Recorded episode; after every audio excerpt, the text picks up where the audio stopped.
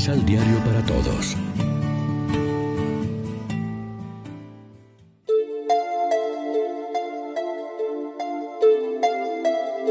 Primera lectura. Si ustedes piden y no reciben es porque piden mal. De la carta del apóstol Santiago.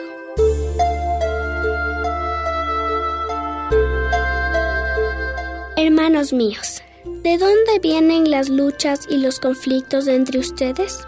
¿No es acaso de las malas pasiones que siempre están en guerra dentro de ustedes?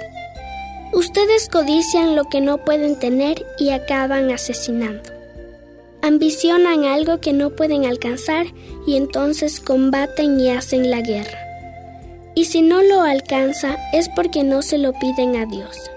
O si se lo piden y no lo reciben es porque piden mal, para derrocharlo en placeres. Gente infiel, ¿no saben que la amistad con el mundo es inamistad con Dios? Por lo tanto, quien decide ser amigo del mundo se hace enemigo de Dios. No piensen que la escritura dice en vano. Dios ama celosamente a nuestro espíritu y nos da su gracia con generosidad. Por eso dice también la escritura. Dios aborrece a los soberbios y concede su gracia a los humildes. Por consiguiente, sométanse a Dios, resistan al diablo y se alejará de ustedes. Acérquense a Dios y Él se acercará a ustedes. Que los pecadores se purifiquen las manos y se decidan por Dios los indecisos. Comiencen ya a lamentar y a llorar su miseria. Que su risa se convierte en llanto y su alegría en tristeza. Humíllese ante el Señor y Él los enaltecerá. Palabra de Dios.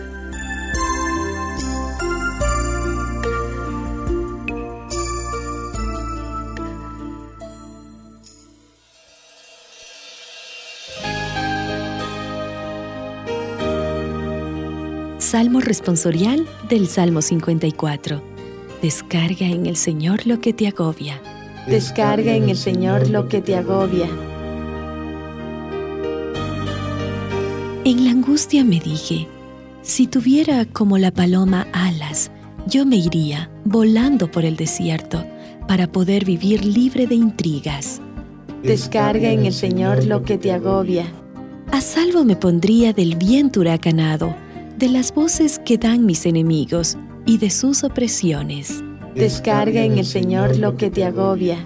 Solo veo en la ciudad violencias y discordias, que de día y de noche por sus murallas rondan. Descarga en el Señor lo que te agobia. Descarga en el Señor lo que te agobia, y Él te aliviará. La derrota del justo para siempre jamás permitirá. Descarga en el Señor lo que te agobia.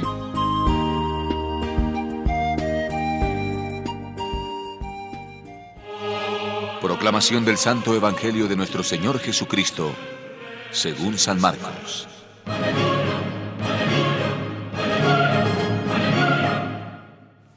Al salir de allí atravesaron la Galilea sin detenerse.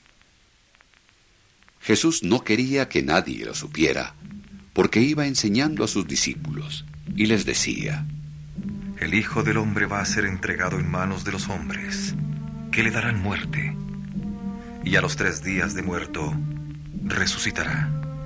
Pero ellos no entendían lo que les decía y tenían miedo de preguntarle. Llegaron a Cafarnaún y una vez en casa, Jesús les preguntó, ¿qué venían discutiendo por el camino? Ellos se quedaron callados porque habían discutido entre sí cuál era el más importante de todos.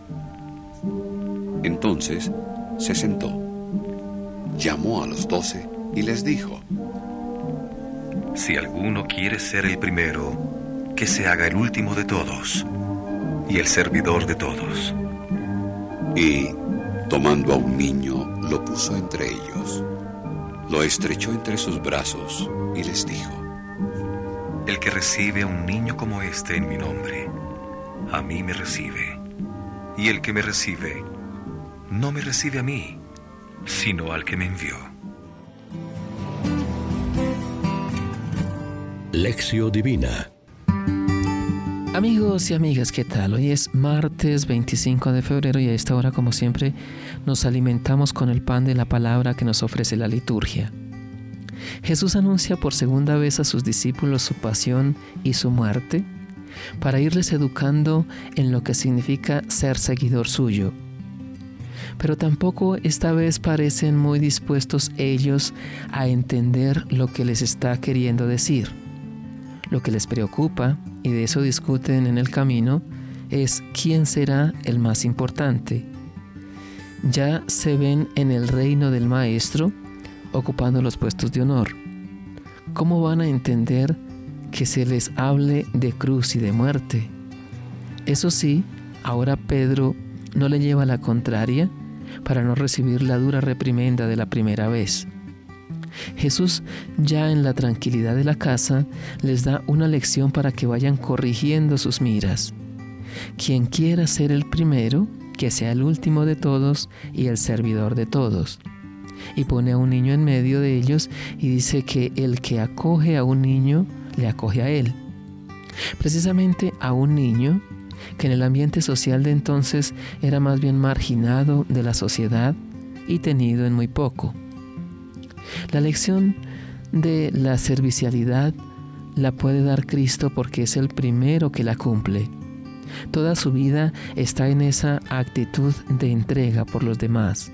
No he venido a ser servido, sino a servir y a dar mi vida por los demás.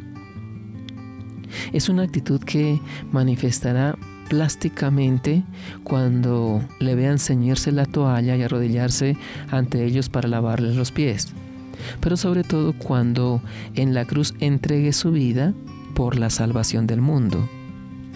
Reflexionemos. Continuamos reconociendo el permanente combate que tenemos que afrontar entre los criterios de Dios y los criterios del mundo. Oremos juntos. Señor, infunde en nuestros corazones la gracia de creer en ti siempre y en toda circunstancia. Danos confianza y paciencia para aprender de tu sabiduría. Amén. María, Reina de los Apóstoles, ruega por nosotros.